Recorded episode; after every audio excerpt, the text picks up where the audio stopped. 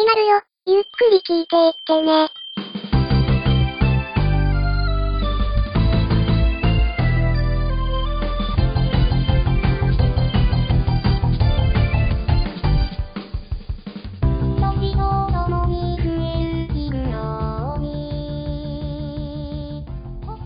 どうも、アニメカフェラテのショーです。えー本日はツイキャスで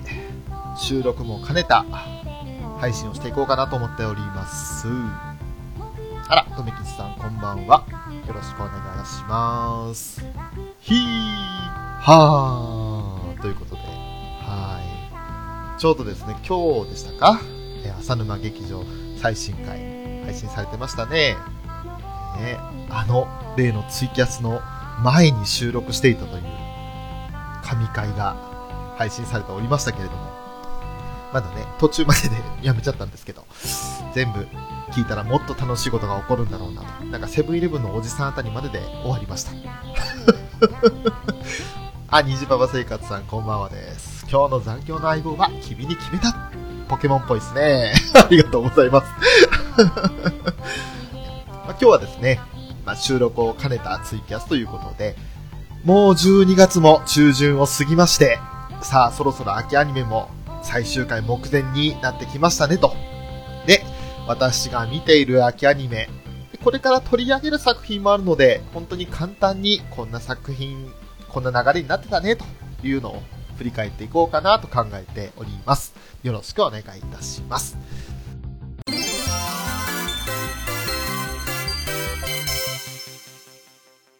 えーそれではですね、早速本題に入っていこうかと思います。まずはですね、そうですね、ユーリオンアイスですか。えー個人的にはかなりハマってる作品だなと。今期のベスト5に入る作品だなと言いますね。このユーリオンアイス。今ですね、ちょうど、これ全12話で構成される作品なんですけども、第11滑走、本当に手前まで放送されていて、まあこちらについてはもう本当に最後のグランプリファイナルのフリースケーティングの方が最終話になるということになりますね。えー、とりあえずですね、この作品の流れ、簡単に振り返っていこうかなと思うんですけれど、有利という、勝木有利という男の子、まあ男の子としてですね、もう24歳なんで、男性がいて、えー男子スケーティングの日本代表ということで、日本中の期待を背負ってグランプリファイナルに挑むんですけれども、そこで、まあ、惨敗してしまうと。で、惨敗して逃げ帰るように実家に帰った後、現役続行にするか、引退にするか、気持ちは半々なんだという感じで、そのまま引きこもるような感じになってしまっていたんですが、そんな有利のもとに、えー世界選手権5連覇のロシア人、ビクトル・ニキフォルフという、えー選手が有利のもとに訪れて、有利のコーチをするよと。そして、えー急展開といいますか、そのコーチのもとで、今度は練習をしていって、そして次に、またその現役続行でどんどん進んでいこうと。またグランプリファイナル出場を目指して今度こそ金メダルを取ろうといったような流れになっているんですね。この作品に関してはまずも第2話で重要人物である、えーもう一人の有利ですね。えーユーリ・プリセツキーというロシア人がいるんですけれども、これが15歳の若いスケーターで、で、そのビクトルに自分がシニアクラスの方に行ったら、コーチをやってほしいというふうに以前から約束をしていたんですが、その約束をほっぽろかして、ビクトルは有利、勝木有利の元に来てしまったので、その有利の元に来てしまったビクトルを連れ戻そうと日本にやってくるといった感じに流れになりましたね。まあ最初はビクトルをかけて勝負しろということで、温泉オンアイスというのが日本で開かれ、そこで有利と有利が戦うというような流れになっていたわけです。えーこれで富吉さんから有利は音楽が素敵、今月出る CD 欲しいなということで、そうですね、もう、まずオープニングテーマは、ね、あの、ディーン・藤岡さんが歌ってるということですごく導入音楽としても最高にかっこいい音楽ですし、またオープニングの絵がね、色使いが毎回毎回変わるんですよね。だんだんだんだん色付きが多くなって、絵の具の垂らしたような、ポタッというような色合いが、色彩が、すごく綺麗な作品になってますけれども。で、エンディングテーマはエンディングテーマで、今度は、これはもう声優さんなんですけど、畑野渡さんっていう方がいらっしゃって、それ界隈には超有名なラブライバーの一人なんですけれど、そんな畑野渡さんが歌ってるエンディングテーマもまた素敵な音楽です。もちろん劇中でね、スケーターたちが自分のスケーティングを披露する上で選曲する曲曲もすべていい感じにそれぞれの個性豊かにその音楽が作られてるというところも面白いですね。そして、そんな、えー、続きですが、有利と有利。まあ、あの、ロシアの有利の方はちょっと同じ名前でややこしいので、冒頭ですね、あの、序盤の方ですでにユリオって名前を付けられて、で、有利と区別されるんですけれど、えー、有利プリセツキーの方はこれからユリオって言いますね。でそのユリオとの勝負に、とりあえず勝って、そして今度はその、ビクトルのもとで、有利は、新しく自分のどんどんできることに挑戦していこうと。そして、自分にとっての新しい武器を見つけようと。ね。で、ビクトルと共に歩むことによって、愛を知り、それを演じるためのエロスを身につけるという形になっていくんですけれど。で、その、えー、愛を知って強くなった自分が、グランプリファイナルで金メダルを取るということを、日本選手団の会見の場で、大ごと言ってしまって、びくついてるって言ったような流れもありましたね。あ、テーターさんこんばんはです。ヒーハーということで、とめきさん、ユリオチン可愛いかねーということで、本当にユリプリセスキーは可愛いですね。で、またあの、綺麗ですね。途中から、えー、第8話かな ?7 話ぐらいかな？ぐらいで、新しいバレエの先生というか、に、あ指示することになるんですけども、それによって今度、女性的な魅力が、まあ、プリマの魅力が身につくユリオですが、そうなってくるとまた一段と美しくなるんですよね。普段は悪態つくような感じで ちょっと子供っぽさも、男の子っぽさも残るんですけれども、演技の上ではとてつもなく美しいという、そんな青年ですね。まずはそのエロスを身につけて、そして愛を知り、それを演技に活かすことができるようになったユーリーですけれども、え各地で行われる大会で有利に関しては中国大会とロシア大会が当てられたんですね。で、中国大会では、ピチット君という、すごく仲のいいスケーターが、タイ人のスケーターがいて、そういうの、えー、ピチット君と戦うことになるわけだけれども、まあ、残念ながらピチット君には及ばず、2位という結果になってしまうんですね。そして、ロシア大会に行くと今度は、えー、まあ、ユーリ・プリセスキー、ユリオですね。の方が圧倒的な力を見せつけてくるわけですけれども、でも、さらにその有利を、有料の上を行く選手も出てくるわけですよ。で、どんどんここで登場人物が一気に出てきちゃって、正直最初は追い切れないぐらい登場人物がいたんですけれども、まあ、最終的にそのユリオと、そしてユーリと、さらに新たに出てきた登場人物4人、合計6人がグランプリファイナルに駒を進めるといった流れになりましたね。それが、えー、第10話から11話にかけてまずは、えー、と、直前スペシャルとショートプログラムで描かれてるわけですけども。そうですね。今ここのツイキャスに参加してくださってる方で、このキャラクターいいんだよね、好きなんだよねっていう方がいたいたらね、ぜひ教えてほしいんですけど。まず、ショーとしては一番に気になったのは、JJ ですね。もう、あのキャラクターは何なんでしょうね。宮野守さんが演じてますけれども。あの JJ は、ずるいね、ジャンジャクルロはね。もう、ほんとあのテンションはね、面白い。ほんと笑っちゃう。今作というか、今期でね、宮野守さんが出てる作品ってたくさんありますけれども、この有利と、そうだな、他の作品で言うところだと、えっ、ー、と、夏から続いている作品で、デイズっていうサッカーアニメがあるんですけれど、それに出てる宮野さんは、テンションの高い宮野さんですね。で、反対にアジンで演じてる宮野さんは、すごくクールな感じになってるんですけれど、このテンションの高い宮野さんは、より宮野さんらしいというか すごくあの、普段の宮野さんに近い感じの演技がありますね。とは個人的に気になったのは、本当に10話で急に出てきましたカザフスタンのスケーターでオタベック・アルティンという選手がいるんですね。こちらは、あの、細谷義正さんが演じてる寡黙な選手っていうような印象だったんですけど、急にバイクを乗り回して、ユリオと友達になろうというような、ちょっと最初は、ど、なんなんだこいつはってつかめない感じでしたけど、すごく優しげな魅力のある選手でしたね。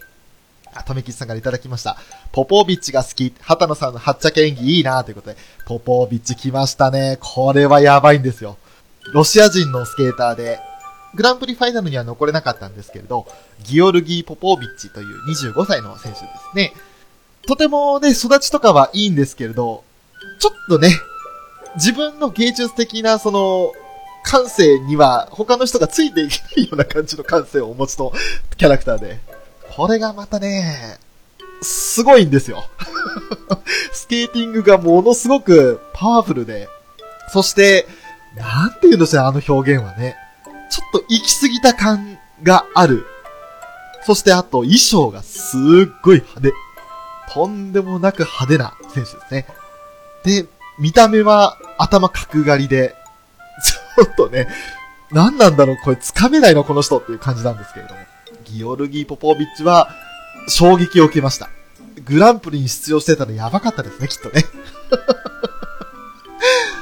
ねえ。あとめきさんから、ジャコメッティの安本さんボイス、ね、えー、溢れんばかりのエロスも良かです。そう。エロスなら、有利なんかに負けやしないっていうね。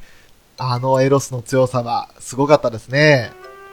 そうそう。あ、そしてテイタンさんから、誰だっけ？西くん？長崎弁で素直ないい子で。西くん、えっ、ー、と、あの、前髪だけ赤い、南くんですね。南健次郎くん。ちょっと、あの、方角違いましたね。はい。南くんは、あの、最後、グランプリファイナルでは応援団長をしてましたね。ね有利に憧れて、スケートの世界に、スケーターの世界に来たんですけれども、その有利がすごく自信なさげにしてるのを見て、ね、ゆうりくんは僕の憧れなんですっていう感じで、もうすごい鉛が、鉛ながらね、話してましたけれども。えー、そんな、南くんもいますね。はい、そんな登場キャラクターもすごく、えー、ね、魅力的なばっかりなんですけれども。あとはそうですね。まあ、これからあとはもう本当に最終回、フリースケーティングの方になっていくと、一体どうなるかなというところは期待ですね。あ、間違えた。たっちゃんということで。はい、そうですね。ねはい、じゃあ、続いて、そうですね。週末のイゼッタですね。なかなかにハードな話かな、と、流れの全体としてはね、思うんですけれども。あのー、第二次世界大戦あたりが大体その物語の背景として1940年代というのが時期的なものなんですけれども、エイルシュタットという王国がありまして、その王国の皇女であるお姫さんですね、えー、フィーネという登場人物がいるんですが、そのフィーネは、えー、お隣さんにある軍事大国、ゲルマニア、まあ、ドイツみたいなもんって考えてもらえばいいと思うんですけど、ゲルマニアによる侵略を未然に防ぐために、護衛とともにね、身分を隠して列車に乗っていて、隣国であるベストリアの秘密階段に、長谷参じようということで物語は始まるんですけれども、列車の車内でね、ちょうどその臨検を行っていたゲルマニアの憲兵に素性がバレて追い詰められてしまうという、いきなり、なかなかハードな、もういきなりどうなっちゃうんだろうってところから物語は始まっていくんですけれど、その列車の中でね、なんとあの、カプセルのような、今でいう酸素カプセルみたいなイメージなんですけれど、それに閉じ込められている赤髪の女の子を見つけるんですが、その女の子、まあ、イゼッタという女の子なんだけれども、フィーネは以前、イゼッタと出会ったことがあって、で、あれということで気がついて、そのカプセルから目覚めたイゼッタと共に、その列車から脱出するといった形になるわけです。なんとそのイゼッタは魔女なんですね。えー、中世ヨーロッパで魔女狩りとかで、どんどんその魔女は駆逐されてしまっていて、絶滅のね、もういないというような、種は耐えたっていうような風に見られていたんですけれども、実は細々と生きながらえていたのがいて、それが最後がもう末裔がイゼッタだということになるわけですけれど。で、イゼッタとフィーネが、その列車からから落ちて脱出し、でさらにあの、追いかけてくる、えー、航空機編隊からも逃げ切り、エイルシュタットに戻ろうとするんですけれど、まあ、その、戻る中で、今度はその、イゼッタは、本当だったら魔女の力は使っちゃいけないんだよというふうにおばあちゃんに、祖母に言われていたんですけれども、その言いつけを破り、フィーネを守るために魔女の力を使うといったところで、すごくあの、ロングライフルを、まるでその、放棄に見立てるように、またがって空を飛ぶといったようなシーンもあるんですけれど。で、その、ロングライフルで、航空機を打ち貫いたりだとか あとは急降下して急旋回した時に雪山に航空機をぶつけて、可動して逃れるだとか。そんな展開から話は始まっていくわけですね。で、えー、まあ、そのフィーネを無事にエイルシュタットに送り届け、そしてエイルシュタットの魔女と、白き魔女として、その力を振るい、エイルシュタットに、まあ、栄光というか、徐々にその力をこれだけの力を持ってるから、もう攻めてくるんじゃないみたいな威嚇というかね、そういった行動も起こすんですけれども、ゲルマニアは黙っちゃいないと。で、そんな、えー、魔女、イゼッタの活躍をただただ見てるだけじゃなく、それに対抗する術をいろいろ画策しながら、徐々にエイルシュタットにそのスパイを送り込んだりだとか、情報収集しながらで、えー、追い立てていくといったような流れになっていくわけですが、これがまたね、あの、振り返ってみると、言葉で説明するのが大変難しい作品でね。一応、イゼッタとしては、その、フィーネに恩があるので、エールスタットを守るという、イゼえっ、ー、と、違う、フィーネの、その、意志、それを尊重して、エールスタットを守るフィーネのために自分も戦うと。でも、フィーネはイゼッタを巻き込みたくないという風にして最初は断るんですよね。でもそんな中でも、いや、自分ができることは、姫様のためにできることはこれしかないということで、その魔女の力を振るうといったような流れになっていくんです。虹パパ生活さん、イゼッタと姫様のユリシーン。まあ、そうですね、そうなっちゃいますよね、どうしてもね。まあ、あの、あまり描写的に際どいものはないんですけれど、確かにあの、女の子同士がイチャイチャするっていうようなシーンは何個かありますね。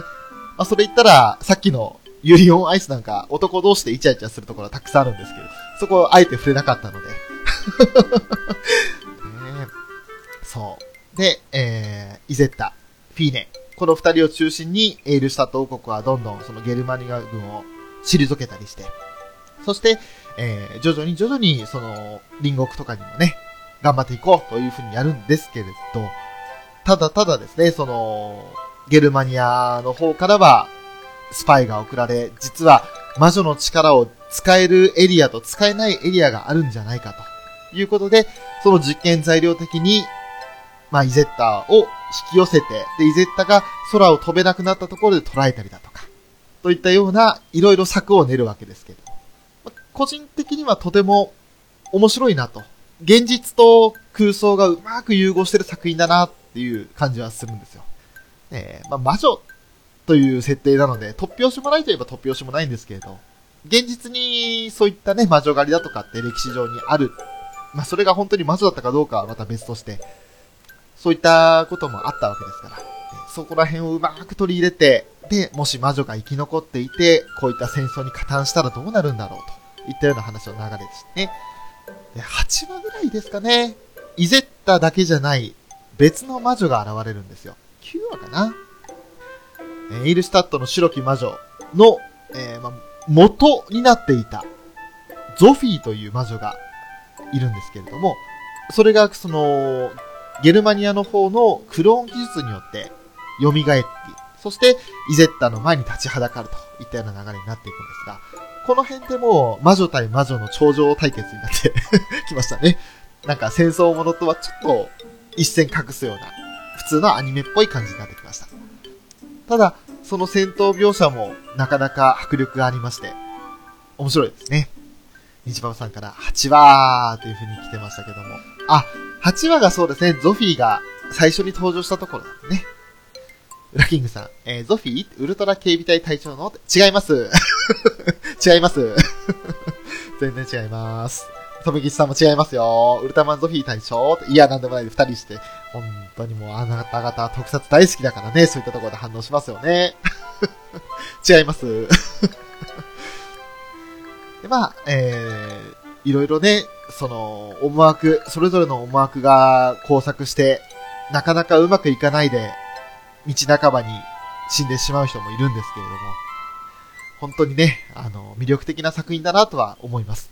登場人物も、またそれぞれ、いろんな登場人物がいるんですけれども、個人的には、あの、エイルシュタットの、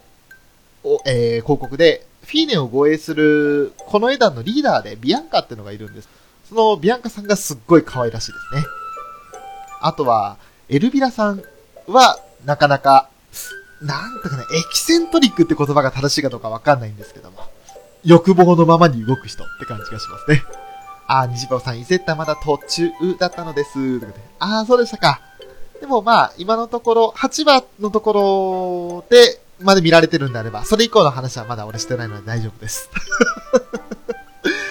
はい。まあね、これもね、一から追わないと話の流れがわからない作品なので、どうせ見るなら最初から見てもらった方が楽しいですね、きっとね。えー、あとはそうだな、登場人物魅力的なキャラクターで言ったら、ベルクマンかな。えー、諏訪部淳一さんが演じてるゲルマニア帝国の少佐がいるんですけれども、情報活動だとか、まあ、特殊な任務を遂行する少佐になるんですけれど、これがもう第1話から出てる登場人物なんですが、なかなかに頭の切れる厄介なやつなんですよ。こいつがね、結構いい感じでかき乱してくるんで、このベルクマンの活躍には期待してもらってもいいんじゃないかなと。これはね、あの、あまり物語を具体的に言っていけないのが痛いところですね。ブラキングさん、そうなんですよ。アラスワベさん、ビクトルといい、小田、小田作といい、忙しいなと。そう、諏訪部さんも忙しい人ですよね。小田作の話ね、後ほど文豪ストレイドックスさせていただきたいなと思いますけど。それこそ、本気でいろんな作品出てる方、多いですよね、やっぱりね。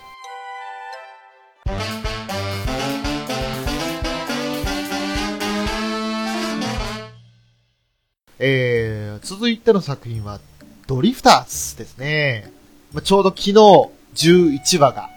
放送されまして、大変楽しい思いをさせていただいたわけですけれども、こちらもね、迫力すごいですね。まあ、なんせね、その、配信環境的に個人的には録画ができない作品なので、どうやら23日の金曜日に1話から11話、午後4時から一挙放送した上で、最後12話が放送されるそうなんですけれど、ねえ、これは一気に午後4時から見てられるかと。なかなか難しいだろうと。で、なんとか録画する手段が欲しいというところですね。このドリフターズに関してはもう、なんて説明したらいいんでしょうね。まずはその、1600年のあの、関ヶ原の戦いで、まあ、ちょうどその退路を断たれた戦国武将、島津豊久という戦国武将がいるんですけれども、えー、で、あの、おじいを薩摩に戻すために、その相手、いいな、えー、いい直政か、の首を狙うというところで、捨て身の戦法で、その、直政に一矢報いるんですけれども、首を取るまでには至らずに瀕死の重傷を負ってしまうんですね。で、満身創痍でさまよっている中で、突然、奇妙な空間に足を踏み入れてしまうんですけれども、そこには、あの、デスクに座っている謎の男がいて、で、書類にサインをすると、豊久は扉の向こうの異世界にぐぐっと飲み込まれていってしまうんですよね。ね、で、そこにいたのは死んだはずの織田信長だったと。そして、えー、那須与一がいたと。いったような第1話から始まるわけですけれども。これがまたね、最初の始まりももちろんすごかったですが、迫力のある作品で、とめきちさんがおっしゃってる、その首を置いてってくれませんという、その首を置いてけっていうやつがね、すごく名台詞になってますけれども。あ、かずさんこんばんはです。ありがとうございます。まずはその1話から、衝撃の1話から始まり、2話になると、今度はその、エルフという種族がその世界にはいそのエルフが、あの、豊久のことを助けるんですけれども、それによってその、エルフたちがいる世界を牛耳っている、オルテ帝国という、その国というか、まあ悪い奴ですね、要するに。に、えー、襲撃されてしまって、エルフたちは本当に危機を迎えるわけですけれども。でもそんな中で助けてくれたエルフたちを恩返しするために、豊久は、もう本当に傷まだ全然回復してないんですけれども、その相手を圧倒的な戦闘力で次々と打ち倒していくわけですよね。本当にその迫力たら何とも言えないというね。ちょっとね、あの、表現が生々しいというか、まあ、簡単にその、首をバスッと切って、首持ち上げて、敵将の頭取ったりみたいなことをやっちゃう人なんですけれど。なかなかね、それが迫力あって、すごいんですわ。要所要所で面白いセリフも言ってくるんですよね。で、信長のキャラクターもまた、冷酷非道という一面も持ち合わせながら、ちょっとおちゃらけた部分もあったりして。すごくいいキャラクターですよね。すごい迫力の作品。で、まあ、あの、ドリフターズの、その敵には、まあ、黒い王と書いて国王というのがいて、その国王というのが率いるエンズという、その、まあ、敵軍がいるわけですけれども、対して、えー、信長だとか、豊下だとか、その、この世界に送り込まれた漂流者と呼ばれるたちが、者たちがドリフターズという、まあ、要するに味方軍ですね。というのが、えー、構想の大体の大きな流れと、ドリフターズ対エンズという形になっていくわけですけれど。ああ、クリティカルさん、こんばんは、いらっしゃいませ。ラッキングさん、ジャスティス。ジャスティス、本当に。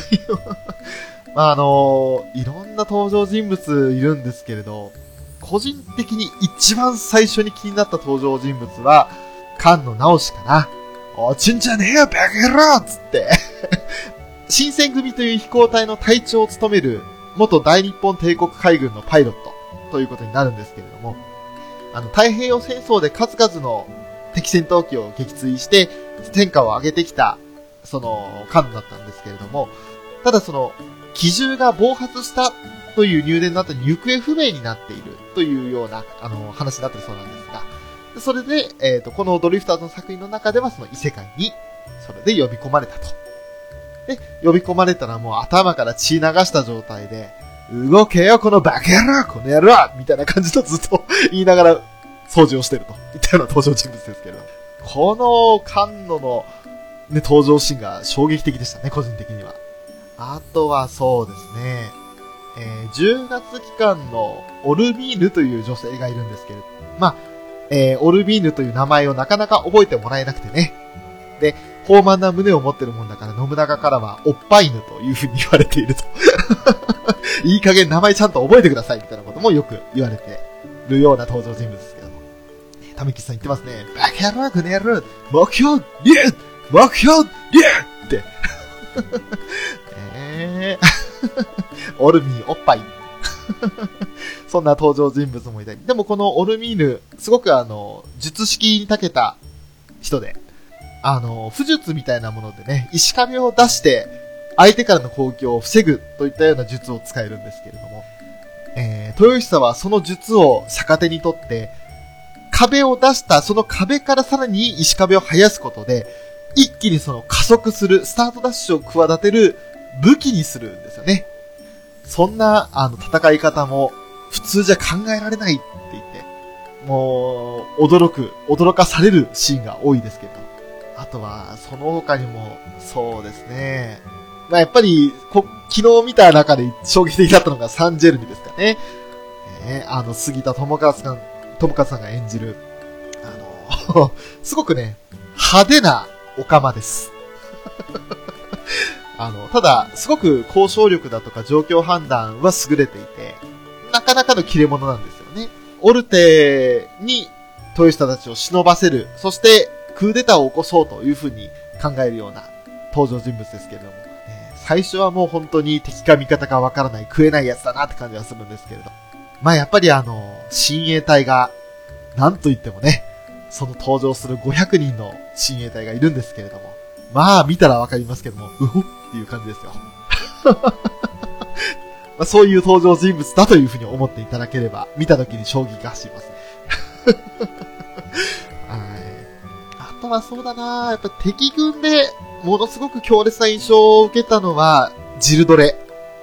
本当にあの、なかなか言葉を発さないんですけれども、あの、腕もがれようと足もがれようと生きてるんですよ。本当に凶悪な、強烈な登場人物でしたね。相棒になってるジャンヌ・ダルク、ジャンヌと一緒に登場するんですけれども、まあ本当にね、すごい怖い登場人物ですね。あとめきさんからいただきました。ドワーフ救出時に壁の使い方や、えー、重武装兵を囲んでのボンバーマンが良かったですなーってことで。はい。そう。ドワーフ救出の作戦も面白かったですね。その壁を使って、あのー、砦になってるんですけれど、門を閉められてしまって、立ち入ることができないと。信長は遠方から指示を送るんですけれど、本当になんていうか、水晶なんですが、簡単に言うと携帯電話みたいなもんで、その、水晶を使って、すごく遠方の距離、早馬を出さなくても、すぐに伝達できるような、そういった手段を持ってるもんだから、信長の、その、知識をフルに使って、こうしろという命令を下したときに、砦の壁に、そのオルミーヌが石壁をどんどん生やして階段を作って、その壁から侵入させると。いったようなやり方もしていましたね。あとは、ドワーフ救出した後、まだ敵陣ど真ん中で、腹が減っては戦はできぬつ いきなりそこで飯を作り出して、この飯食い終わったら、おまんら全員殺すぞと えー、それで、もう、今のうちに逃げるなら今のうちぞと。逃げるもんは終わんというような豊久のセリフがあって、敵将が、まあ、もう完全にビビっちゃって、このまま投降すれば命は助けてくれるのかと。ああ、命は助ける武士に二言はねえと。おまんの首だけ置いてけと。で、そんなことできるかって言って逃げようとするんですけど、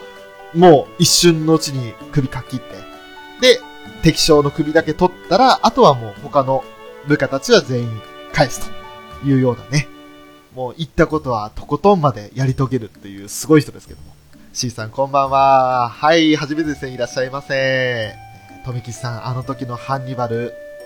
ハンニバルバルカかっこよかったですにゃー。そう、あの、ハンニバルじいさんね、いいキャラしてるんですよね。キイチゴじいちゃん。えー、ローマの時代、ローマ帝国の時代に、そのカルタゴっていう地域があって、そこにいた天才戦術家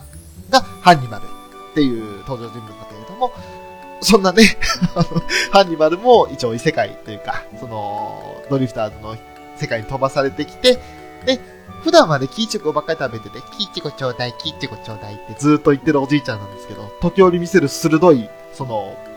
眼光と、そして、やっぱりその名称たるゆえんのいろいろ策略を練ってやるんですけども、それがまたかっこいいんですよ。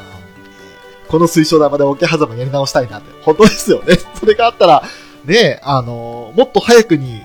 敵を倒せたかもしれないし、自分が死ぬこともなかったかもしれない。ねえ。とめきちさん、ああ、これあの、ドアのとこですね。ママじゃー、ママじゃーってね。ドアフたちに飯を作ると。あ、クリティカさんありがとうございます。鉛めっちゃうまいですね。なんかあの、なんとなく、一回聞いただけなんで、こんな感じだったかなっていう感じの喋り方してますけれども。とめきさん、腹ばサバッチレあ、サバッチキレーか。ねえ。ラキングさん、腹減った。ローマを焼こう。とめきさん、パクリ野郎。過去スピキオ。あ、スピキオもいましたね。そうでしたね。スピキオ、ハンニバルと、あの、一緒になって、その、ローマの将軍なんですけれども、ハンニバル率いるカルタコ軍を打ち破った英雄ですね。まあ、その、オルテという、その、ドリフターズの世界に来てからは、ハンニバルと一緒に、その、10月期間に保護されてる登場人物なんですけど、スキピオ・アフリカヌスっていう登場人物ですね。ごっつい、ガタイの、でも、おじさん、いや、おじいさんに近いかな。というような感じの登場人物ですね。そう、こうやってもう本当に歴史上の偉人たちがいろいろ出てくるわけですけれども、そんな中でも、えー、ちょっとね、登場の時間的には少なかったんですけれど、えー、ブッチとサンダンス、サンダンスキットという二人の呪術界がね、いるんですけれども、この二人がまたね、あの、特にサンダンスキットの方はガトリングガンを異世界でも持ってきて使ってると。で、信長はそれを見て、なんじゃあの武器はと。ただでさえその、火縄銃とかでも、当時驚いていた信長が、あんな自動ガトリングガン、自動小銃、小銃じゃないね。あんな武器がこの世にあるのかと言って驚いていましたけれども。とめきさん、トゥラトゥラトゥラって。これはあの、カンノの、の、あのー、が出てきた後に、その二人がちょうど登場した時に、サンダンスキットとブッチキャシティが出てきた時に言ってた、ね、セリフですね。もう本当にこれを一連見て、まだ一周しか見てないもんだから、だいぶ今記憶も飛んでる部分もいくつかあるんですけれど、それでも本当にドリフターズ、今期の中で個人的にはもうベスト3に入る作品ですね。面白い作品ですよ。23日金曜日午後4時から一挙放送があるそうなんですけれども、もしまだ見てない方がいれば、これを機に見れたらいいのかなと。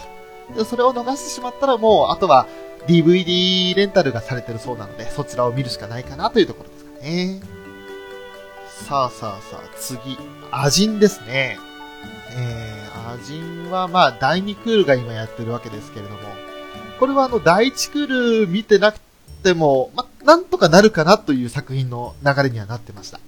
えーと、まあ、簡単にストーリーを説明すると、そもそもアジンという存在が、どんな存在かというとですね、殺しても死なないんですよ。一応物語の中では、全世界で46人、そのアジンというのがいて、日本国内では2人いるような希少な存在なんですけれども、実際に死んでみないと正直アジンだとわからないぐらい普通の人間なんです、見た目は。その中で長井圭という主人公がいるんですが、医学部受験を控えた普通の高校生だったんですけれど、事故に遭ってしまって、トラックに引かれてしまって、即死かなと思ったら、ケロッと蘇っちゃうんですよ。で、それによって、自分がアジンだということを知り、一気にその日から生活が変わってしまった。まあもう、国からというか世界中から追われる存在になってしまったという話ですね。そしてもう、そのアジンに対する政府の、もうすごく残虐非道な扱いというのがあるんですけれど、まああの、言葉にするのもはばかられる実験なんですが、えー、全身をま包帯でぐるぐる巻きにして、メモ音も全部包帯で巻いて見えなくして、で、そんな状態で、あの、実験台の上に乗せたら、まあ、指を一本ずつニッパーのようなもので切り落としていって反応を見るだとか、そんなような、かなりひどい表現もあるんですけれど、あのー、うん。すごいというね、ちょっとそういうところだけ見るとすごいっていう風になっちゃうんですが、そんな味に対する日本政府の行動が許せないという風になった同じアジンがいて、それがね、佐藤さんっていう、まあ、佐藤というアジンなんですけれども、この佐藤がもう日本政府を転覆させて自分たちの国を作るというところがこの第2クールのメインテーマになってますね。あ、C さん、アジン大好きです。あ、そうでしたか。メツさん、あ、メツさんこんばんはです。アジンは漫画の方見てました。ああの、ちょうど、ショーも漫画ボックスで1週間限定だったかな。それで始まった時に映画が始まるって言ったタイミングで漫画が連載されたんですけれど、そこで初めてアジンという存在を知りまして、あ、こういう作品があるんだと。で、えー、第1クールの方は飛び飛びで見ながら、でも全部見れなくて、今回の第2クールの方から、なんとなく話の流れはわかるしと、これから佐藤との決着だろうということで、で、見始めたとこですね。はクリティカルさん、東京グールとはまた違っていいですね。東京グール、こちらまだ、ショーは見てないので、比較は申し訳ありません。ちょっとできないんですけれども、ちょっと違うんですね。ラッキングさん、豪熱マシンガンパンチ、バイ佐藤。えっと、これは、あのー、ゴッドガンム的な、機動武装で G ガンダムだ、あれかな？まあ、そんな、アジン。こちらに関しては、その、佐藤が日本転覆を企てるっていうところが第2区の主題になってるわけですけれども、これがですね、あの、なかなかにリストアップした政府高官だとか、あるいはそのアジンに関する、まあ、有識者といったところですかね。そういつらをこのリストアップされた順に殺していくと。で、それに対して政府から何らかの回答が欲しいということで、えー、アジンネットというその自分たちの配信サービスを使って全国に知らしめるんですけれど、政府は絶対にそのアジンを使って研究をしてたとか、そういったことを公表しないんですね。もちろん自分たちの悪しき部分ですから、公表することが自分たちの首を絞めることも分かってるので、そういったことは決してないと。で、なおかつ味には屈しないと、テロには屈しないみたいなことを言うんですけれど、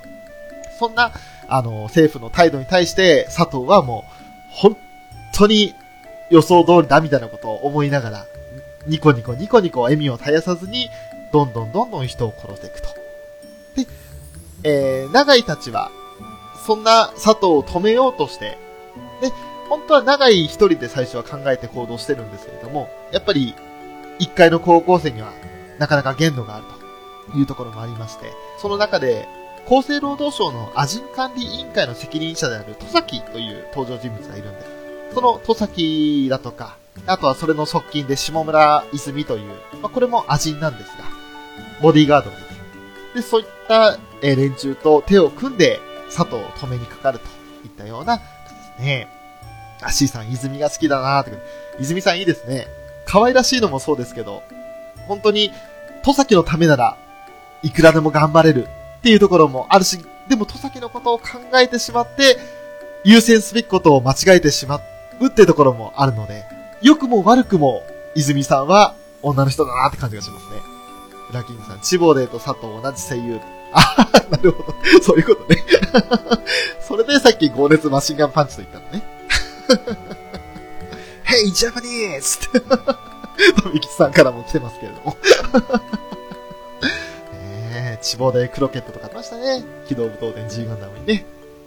このアジンも一筋縄ではいかない展開になるわけですけれど。長いは長いでいろいろね、その、まあ、アジンにはちょっと特殊能力があって、IBM という、まあ、あの、長井にとっては、長井に関しては幽霊という呼び方をしてるんですけれど、そのアジン特有の能力があって、それを駆使しながら、普通の人間には見えない IBM を使って戦っていくといったこともできるんですけれど、えこの IBM というのが不安定で長いの場合、最初は自分が考えたことと真逆の行動をすると。だから、あの、例えば相手を殴れって言ったら何もしない。でも何もするんだって言ったら殴りかかる。だから、自分で制御できないうちに、やめろって言ってもやめないっていったようなことがあって、かなり苦悩してたといったような表現もありましたね。あとは、アジン第2クールに関して言うと、個人的にはオープニングテーマを歌っている、えー、アンジェラ・クロスフリップサイド。まあ、これは第2クールの後半からは、この逆にフリップサイド主体の、えー、The End of Escape という曲に変わって、今放送中になってますが、このオープニングテーマとかもなかなか迫力あって面白いなと。そんな感じで見てますね。で、味もなかなか説明が難しいというか、見ててもう、はっと息を飲みながら見てしまうので、改めてこう言葉にすると難しいなっていうのが正直なところですね。あほんと、そんな感じの作品も今一応見てて、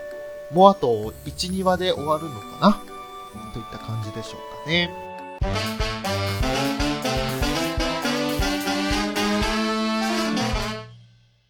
えー、3月のライオン。将棋のアニメですね。ね、あの、将棋を介して、えー、成長していく主人公の物語になってるんだけれども、うん、まあ、レイ君の存在感というか、周りをサポートしてくれる、まあ、やっぱり川本姉妹が 可愛いなといったところは3姉妹がいるんですけれども、それはもう本当に可愛いなという気はしますね。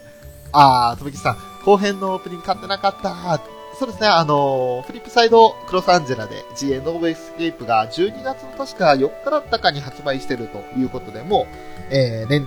えー、と、CD ショップには並んでおりますので、そちらの方は要チェックですね。そうですね、3月の内容の方に関しては、もう何よりも、えー、登場人物の魅力的なことがこの上ないと。二階堂くんあたりがすごく個人的には大好きなんですけれども。あとはそうだな松永さん、プロ棋士の松永さん、おじいちゃんなんですけれど、もしかしたら、あの、これで、あの、レイ君と戦って、もし負けたら、引退するかもしれないみたいな話があって、レイ君がちょっと、戸惑いを隠せない部分もあったりした、というようなエピソードもあったんですけど、そう、松永さんが実は辞めようと思ってた理由が実は違うところにあったというのも面白いエピソードがありましたかね。まあ、あとはやってもやっぱニャーニャー将棋ですよ。もう本当にあの川本三姉妹が歌う、ニャーニャーニャーニャーニャーニャー将棋がもう本当に最高に可愛いです。とめきさん、変人騎士さん大集合。確かに、確かに。ね、二階堂くんはね、あの、絵本を出せるぐらい絵が上手いっていうね。ねニャー将棋のあの絵本を描いた二階堂くんは最高にかっこよかったですね。裏金さん、寒い夜空に小ボイス、おつだね。あら、ありがとうございます。まあこの3月の内容に関しては、きっと一つの回を設けるでしょうね。これからアニメカフェラテでやると思いますんで、ね、この辺にしておこうかなと思います。あとは、見てる作品、オカルティックナインですね。これがまたね、あの、例のシュタインズゲートを作ったシクラ千代丸さんの作品ですよ。最初はついていけなかったっていうのが正直なところですね。ついていくのに精一杯で難しいというところがあったんですけれども、本当にどんな話かって一言で言えないというか、てか言ってしまったらもうネタバレになってしまうところがあるんで、これはちょっとね、ただね、7話ぐらいから一気に話が急展開を見せます。6話ぐらいまではもうほぼほぼ振りです。今までここまでずっと組み立ててきたものを7話あたりで一気にぐわっと引き締めてって、10話かな ?9 話あたりで確信に触れますね。で、10、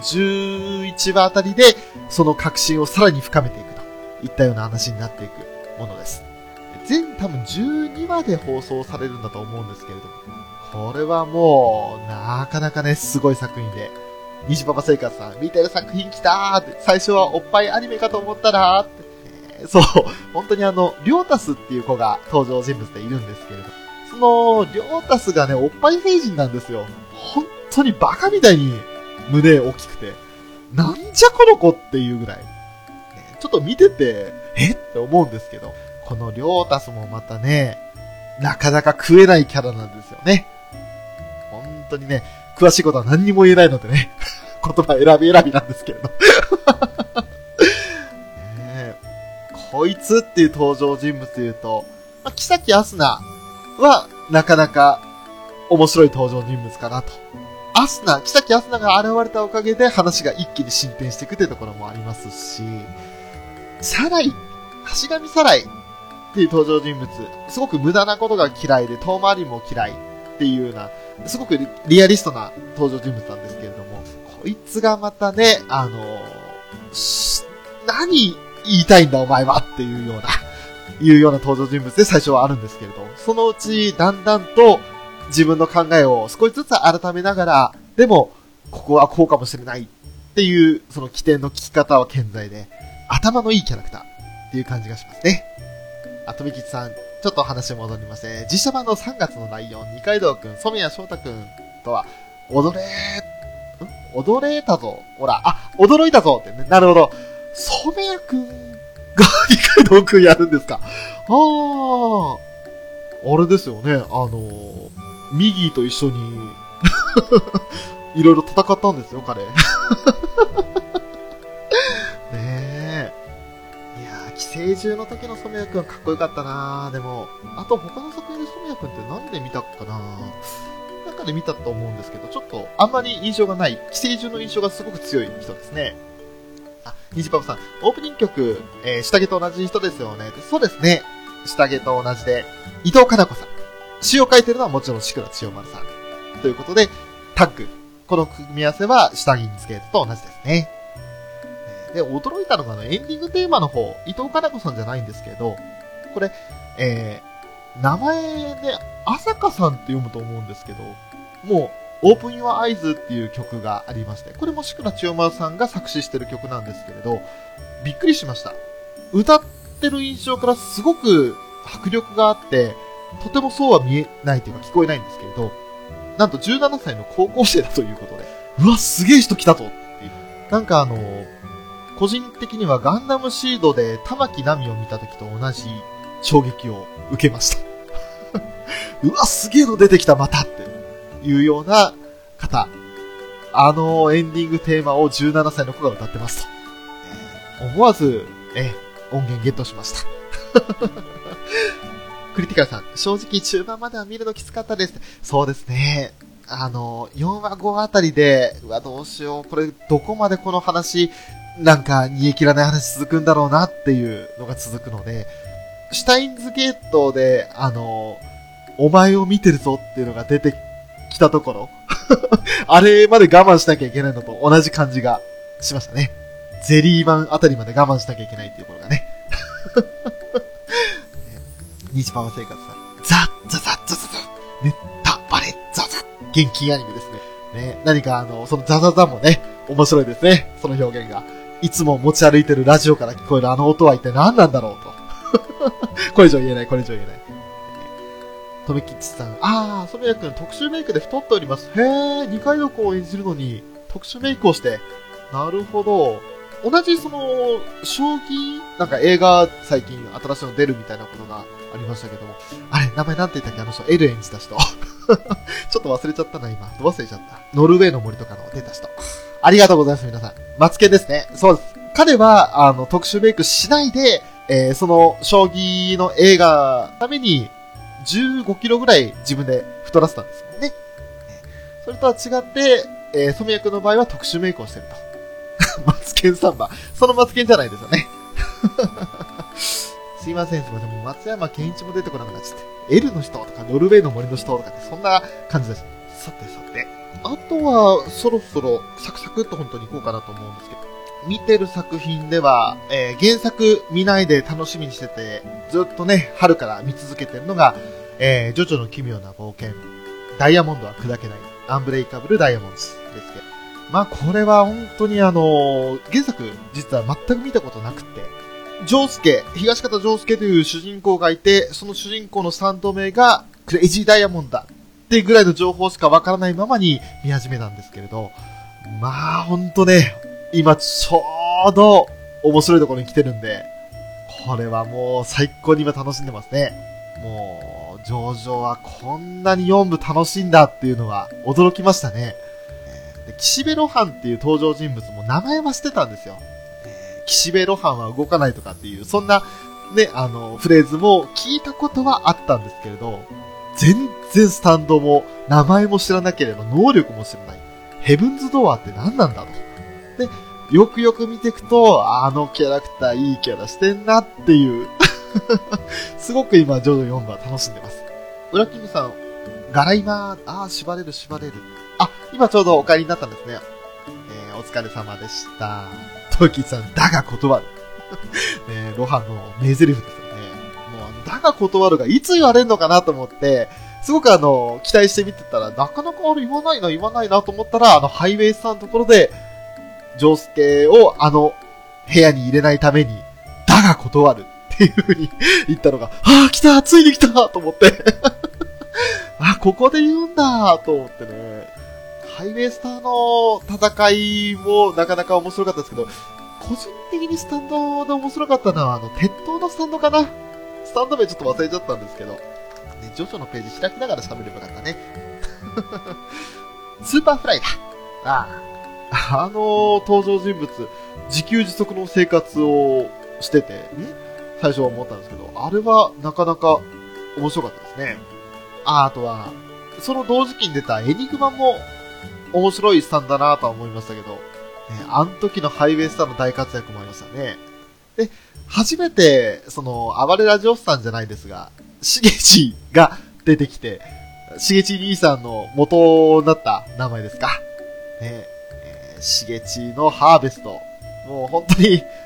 もう、こんなスタンドを何に使うんだろうと思ったらすごかったですね。応用力がすごいなと思って見てました。ウラキングさん、じゃんけん小僧でしょあ、じゃんけん小僧もいましたね。そうでしたね。えー、どんどんどんどんスタンド能力取られていっちゃうんですよね。あとはまあ、やっぱり、なんて言っても、うん、今、まあ一応川尻工作と名を変えて出てきている、ね、キラヨシカゲですよね。これはもうすごいなと、キラークイーンの、あの、スタンド能力と、あの、シアーハートアタックはもうすごいなと本当に思いましたね。えー、トメキさん、しげちのサイコロは笑った。ね、あ、もちろさんこんばんはです。本当に強いっていう人は悪いことをしない人だと気づく4部後書きより。あー。あ、本当に強いって人はそうなんですね。それはもう、荒木博彦さんの、あ、でも後書きだからちょっと違うのかな別の人なのかな、まあジョジョの奇妙な冒険の4部というか3部は原作を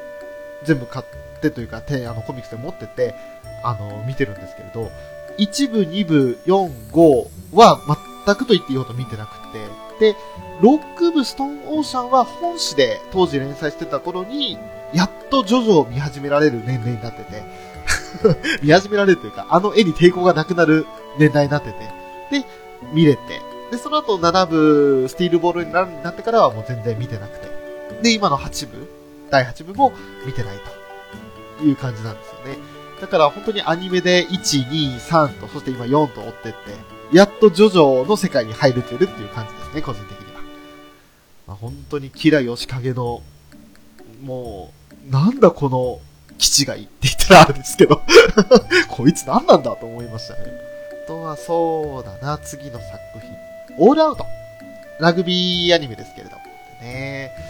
こちらに関してはもう本当に、最初期待してたんですけれど、まあ、そこそこな感じですね。面白すぎるっていうほど感動するものではないんですけれど、でも全然悪くない、楽しめる作品っていう感じで。でやっと最近、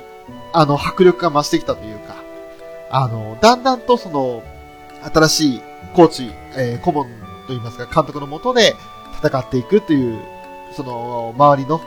メンツの、どんどん意識が高まってきたっていう感じが描かれているので、それでだんだんといい感じになってきてるなっていうイメージがありますね。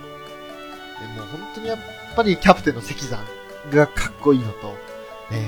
ー、あとはチームの中で言ったら、あいつ、あの、ヤンキーですね。えー名前なんだったかな。エブミマサルというウィングのヤンキーがいるんですけれども、足が速いんですけど、その、喧嘩っ早くって、で、自分を認めようとしない奴との衝突が激しいんですよね。で、普段練習サボってるくせに練習入ってきて、ちゃんとやってない奴に対して、すごく文句を言うんですけど、普段練習この奴が何言ってんだよみたいな感じで毛嫌いされてしまってるような登場キャラですね。あ、もちろんさん、えージョジョの話で、こんなことを言う荒木先生の言葉を感じて4部を楽しんでください。あー、なるほど。わかりました。ありがとうございます。クリティカルさん、8部でレディー・ガガのボーン・ディスウェイが出て感動しました。へー。8部は、あの、ソフトウェットっていうスタンド名しかわかんないです。能力がどんな能力かもわかんないですし。そうだ、レディー・ガガのボーン・ディスウェイが出てきてるんですね。うわー。エウラキングさんどうせ関さん推しなんでしょ？はい、そうです。だって関さんさんもかっこよすぎるんですもん。ねえあと、コーチの小森慎吾っていう小森コーチなんですが、最初ね、あの、ボソボソボソボソと何喋ってんだろうって感じがして、最初聞き取れなかったんですけど、だんだん最近言ってること分かるようになってきましたね。まあ、主人公は祇園健治っていうチビなんですけど、ね、その、負けん気は人一倍強くって、もうタックルが大好きだと。タックルがしたいがためにラグビーをやるっていう感じなんですけど、最初はあの、ウィング、ウィンガーとしてね、あの、ポジションを当てられるんですけれど、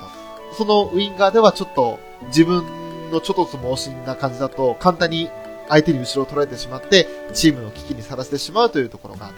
て、あの、新しいポジションで、フランカーっていうポジションはどうなんだろうって考えたときに、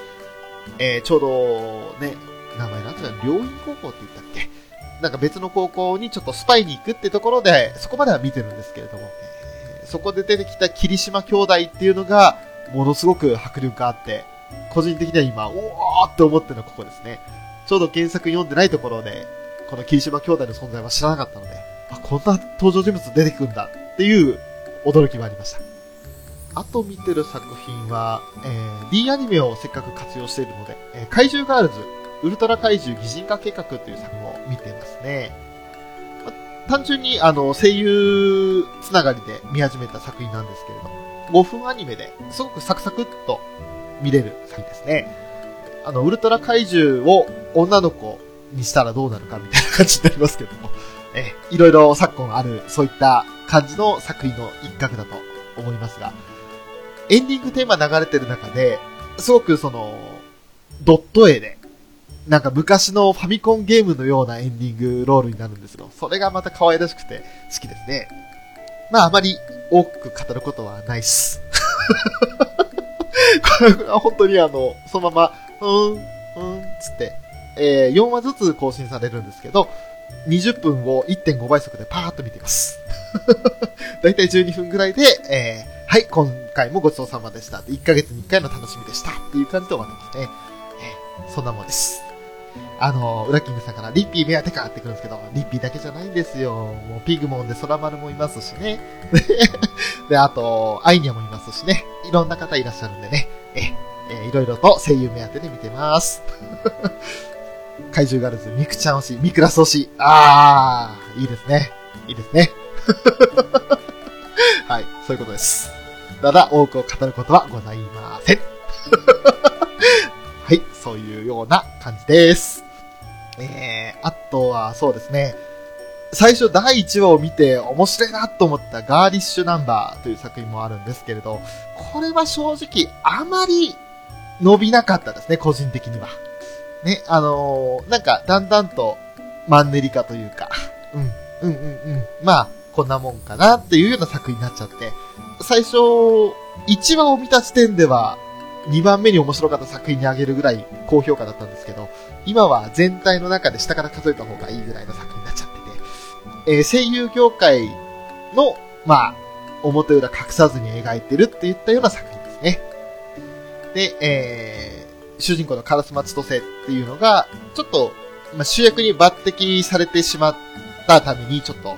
えー、天狗になってしまって、それで、ちょっと鼻につくキャラクターになってしまってるっていうのがちょっと残念なところですね。一応あの、鋼鉄城のカバネリで無名を演じた専門技さんが演じてるってことで、そのつながりで見始めたんですけれど、あまり個人的には伸びませんでした。ウラキングさんのおっしゃる尻すぼみ。うん。だんだんだんだん回を追うごとに、えー、右肩下がりな状態ですね。はい。まあ、あまり言わないようにしとこうかなと思います。えー、そして、まあ、先日、秘密基地全員集合さんでも熱いトークが交わされました、機動戦士ガンダム鉄血のオルフェンズ第2シーズン。こちらはですね、やっと面白くなってきたって印象ですかね。最初のあの、地上編の方で、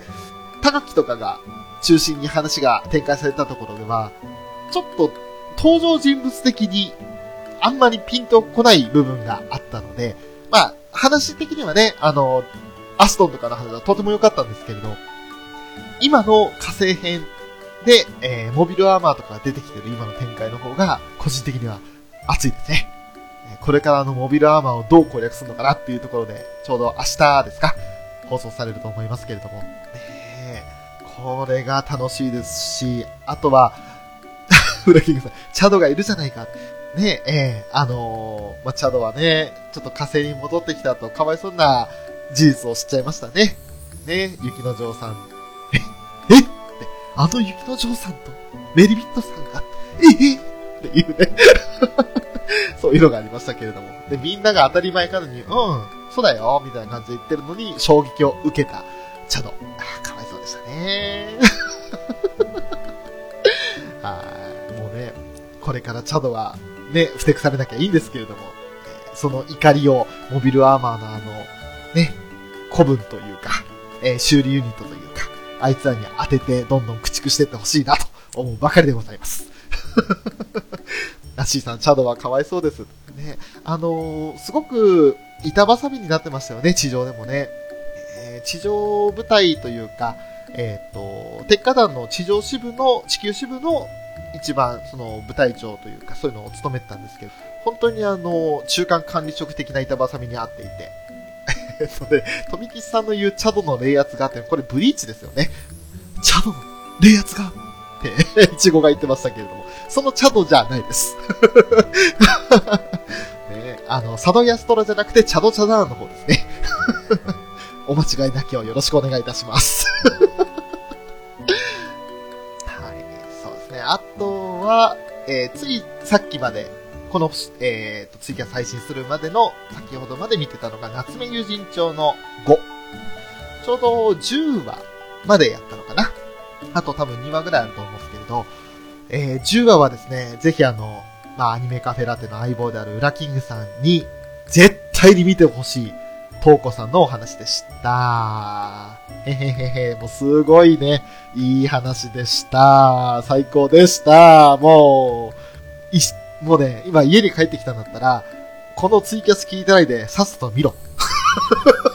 トーコさんのお話だぞー。あなたの大好きなトーコさんの話だぞー。ということでね。はい。はい。もう、トーコとしげるというタイトルで素晴らしい話でしたよ。えーもうあの、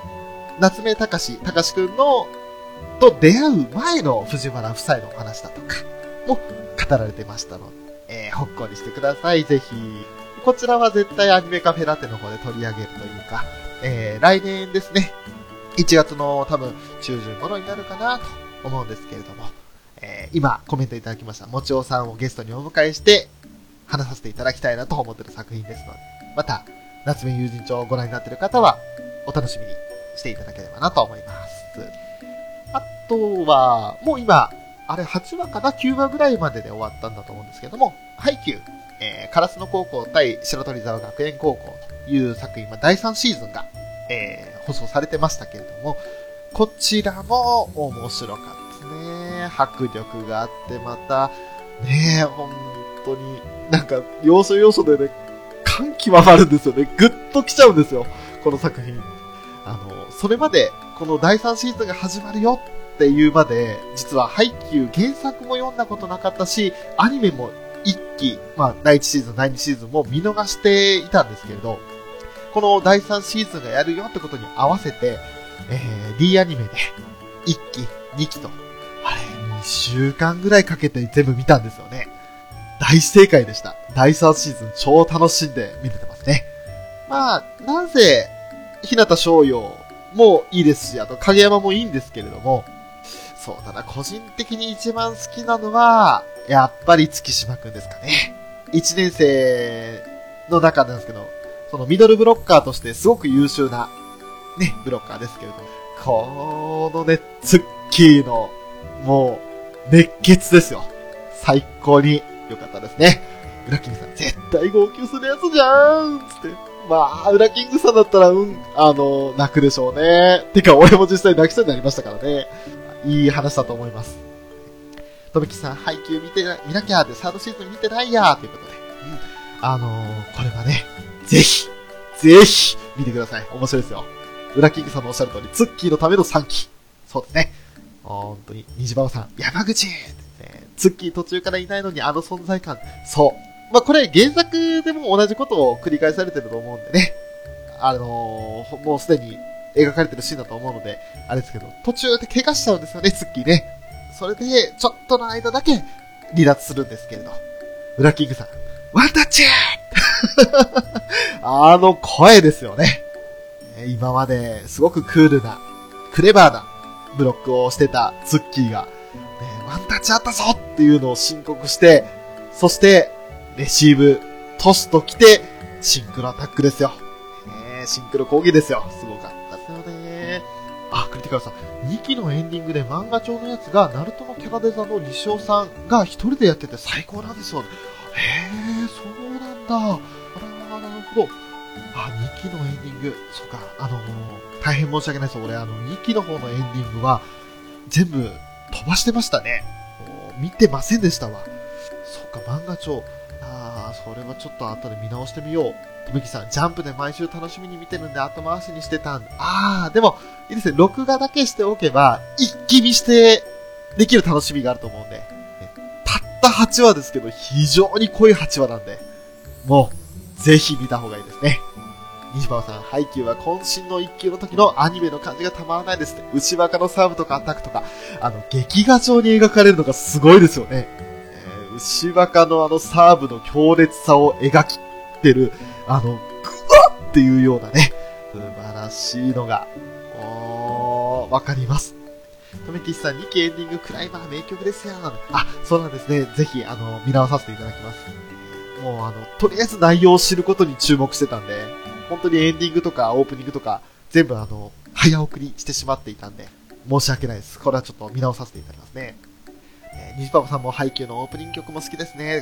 なるほど。今回、光あれでしたね、第3期はね。えーなかなかあの、耳に残るいい曲だと思いますね。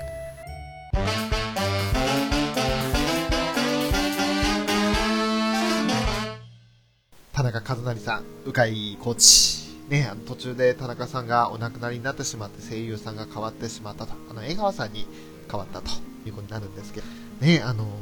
10月だったかな ?10 月10日だったかな？脳幹出血で49歳の若さでお亡くなりになってしましたね。えー、こちら本当に、あの、大変残念なお話になりますけれど、でも、江川さんもその公認という形でね、あれ、7話くらいかな？から、そのまま務められて、あの、全然違和感なく、鵜飼コーチを演じてらっしゃったとは思うんですけれど、非常に残念な話が途中であって、まあ、そこは残念ですが、でも、それでも、ね、あの、声優変わっても、今まで通りというか、やっぱりその話は全然途切れることなく繋がったので、だと思いますね。あとはまあ、そうだな、個人的に、烏野高校でやっぱり俺は朝日さんかなという感じがするんですけど、これあのね、ウラキングさんから言わせればままたかみたいな話になっちゃうと思うんですが、朝日さんはかっこよかったですね。えー、ね、何がかっこよかったかっていうのはもう言わずもがなというところで、えー、よろしく、よろずらということで、はい、よろしくお願いいたします。あ、虹ばばさん、最後のチャンスボールは痺れましたって、のめり込んでみれましたあのベンチが立ち上がってチャンスボールって叫んだのはすごかったですね。ね勢いがありましたよ。もうね、あんなに前のめりで見たのは、今季の中で少ないですね、本当にね。うっと思って。もうあの、同じようなスポーツ漫画では、サッカーでデイズだとか、ね、あのー、ラグビーでオールアウトとかありますけれども、どのスポーツアニメよりも一番迫力あったかなって個人的には思いますね。本当にあの、1期2期をね、早送りだけども見ておいてよかったなと。この配給というのがどういう作品なのかっていうのを知った上で、この第3期を迎えられたのは良かったなと思いますね。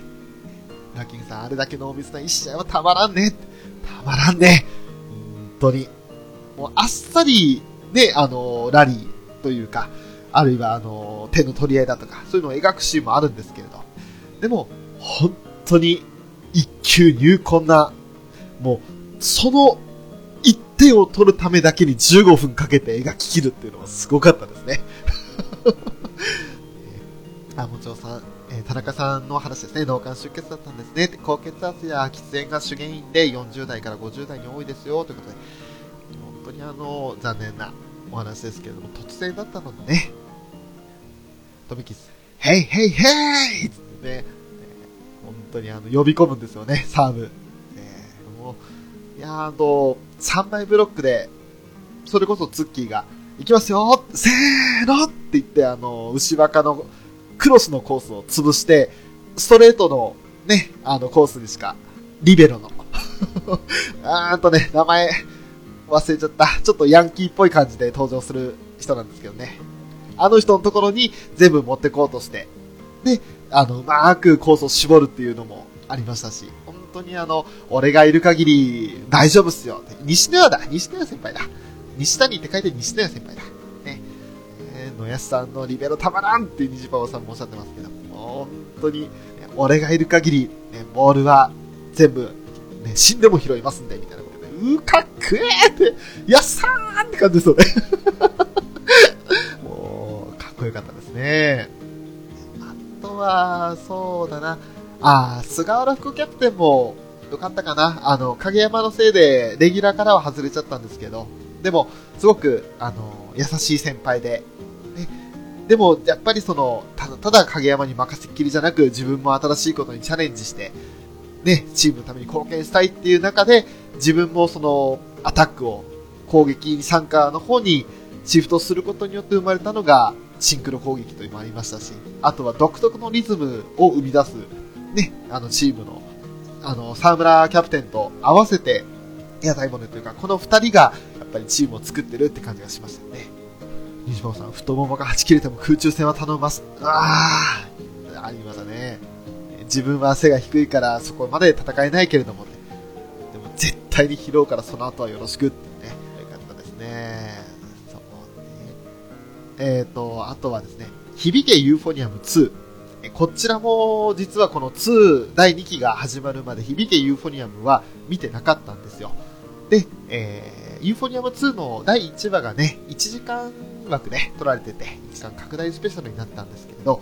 とりあえずそれを見始めて、ついていけたらいいなと思って見始めたんですけれど、え、見事についていけません。と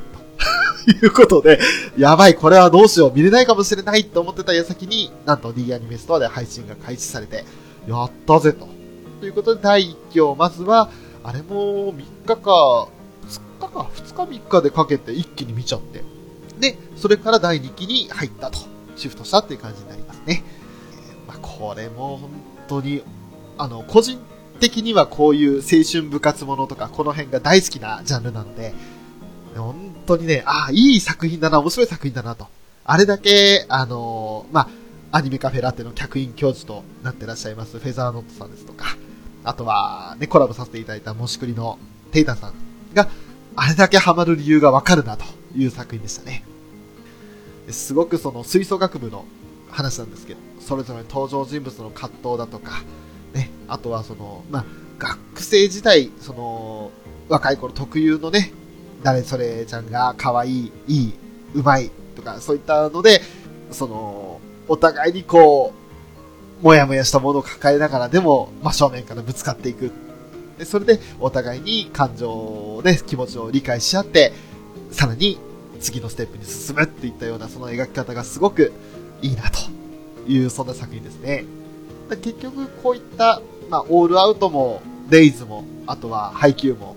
こっちはそのスポーツ系の部活ですけれど、でもこういった文化系の部活であっても、またちょっと面白いなと。こういった程の作品っていうのは個人的にやっぱ好きなんだなっていうふうに改めて思いましたね。ストーリー的には結局そのコンクールで金賞を取ったことによってさらに先に進んでいくって話にはなるんですけれど、まあ、の、ストーリーが大きく展開していくよりも、その部員同士で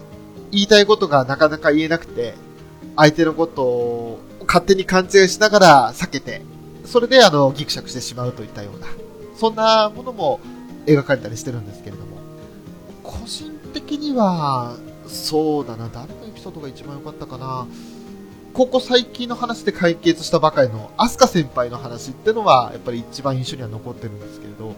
それの前にですね、あの、鎧塚みぞれという2年生の女の子。で、えっ、ー、と、もと中学か出身のそれぞれ同級生、えー、友人たちがいたんですけれど、で、その、みぞれ先輩がちょっとしたこう思い込みで、えー、自分だけのけ者にされたって思ってて、塞ぎ込んでしまったっていうようなエピソードもあるんですが、そこもなかなかはっきり拒絶されたら怖いってことで聞けない。相手が勝手にその吹奏楽部を去っていってしまったから、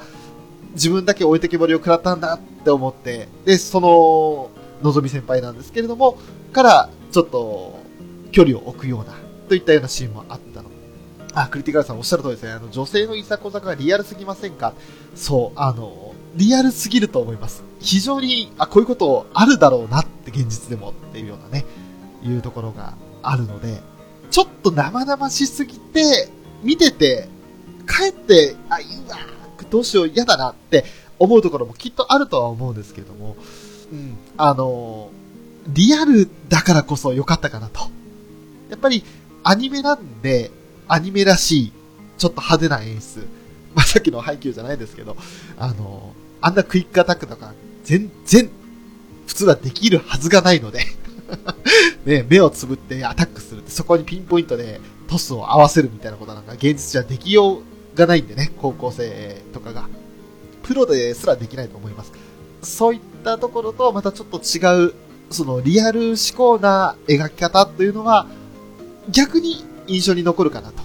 でも、人は選ぶだろうなっていうところはありますよね。これはあのー、万人受けはしないだろうなとは思います。ただ、アニメーションが普段毛嫌いしてる人でも内容で勝負できるんだろうなとは思いますね。逆にアニメを見たいって思ってる人にとっては、うん、これはちょっとドラマでやったらいいんじゃないのって思うような作品でもあると思います。それこそあの、のだめカンタービレみたいに実写ドラマ化したらきっとそこそこ伸びるんじゃないかなっていう作品な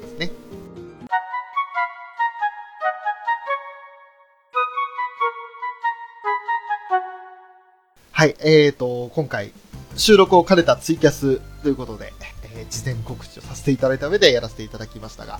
ね、ここまで、今回、ちょっと休憩を挟んでの放送でしたけれども、6名の方聞いていただいているので、本当にありがとうございます。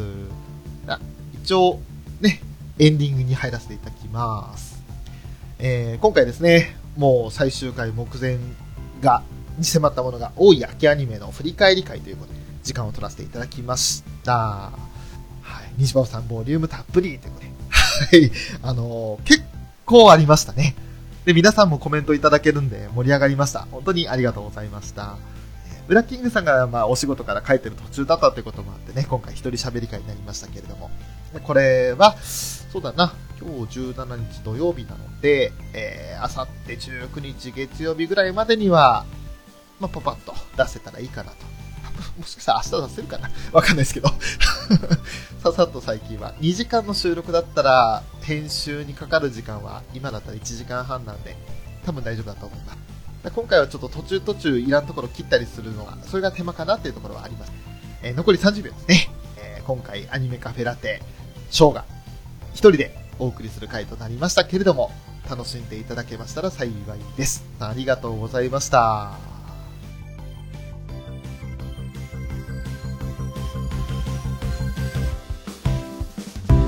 と共に増える日暮